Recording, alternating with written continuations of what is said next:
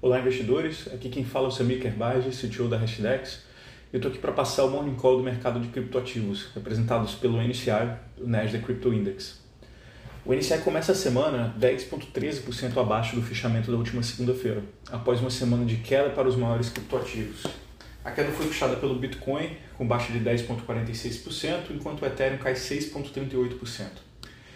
A tendência negativa veio com algumas preocupações nos Estados Unidos. Em primeiro lugar, a incerteza sobre como o pacote de infraestrutura de um trilhão de dólares poderá afetar o mercado de cripto no país, já que a proposta inclui exigências regulatórias que não estão claras para os investidores e para as empresas do setor. Uma proposta de lei foi anunciada na última quinta-feira para resolver essas incertezas de forma a não ameaçar inovações no país.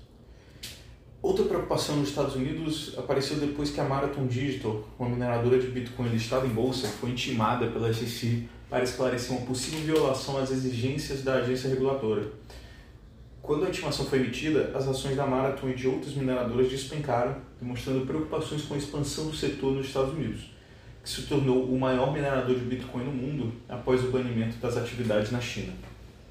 Em El Salvador, o último sábado foi bastante positivo para o Bitcoin o presidente Nayib Bukele anunciou a Bitcoin City, uma cidade com reduzida carga tributária que deverá ser construída no país a partir de 2022.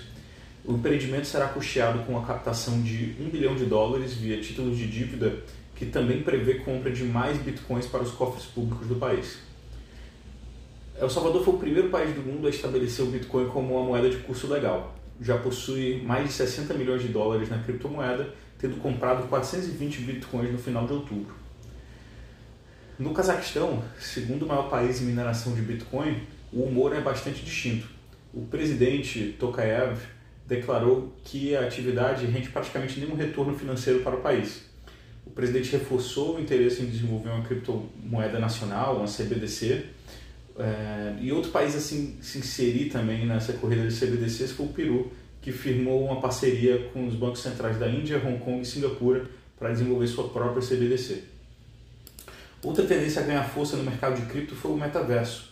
Desde o fim de outubro, com o anúncio de que o Facebook vai virar um facilitador da realidade virtual compartilhada, os criptoativos associados ao metaverso iniciaram um intenso movimento de alta.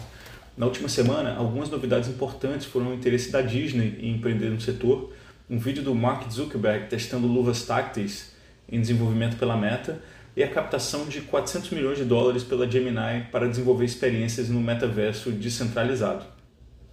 Esse foi o nosso Morning Call. Caso tenham dúvidas ou sugestões, não deixem de nos contactar através das nossas redes sociais, no Instagram, arroba hashdex.brasil, no Twitter, arroba hashdex, ou por e-mail no contato, arroba hashdex.com. Agradeço pela confiança e desejo uma boa semana a todos.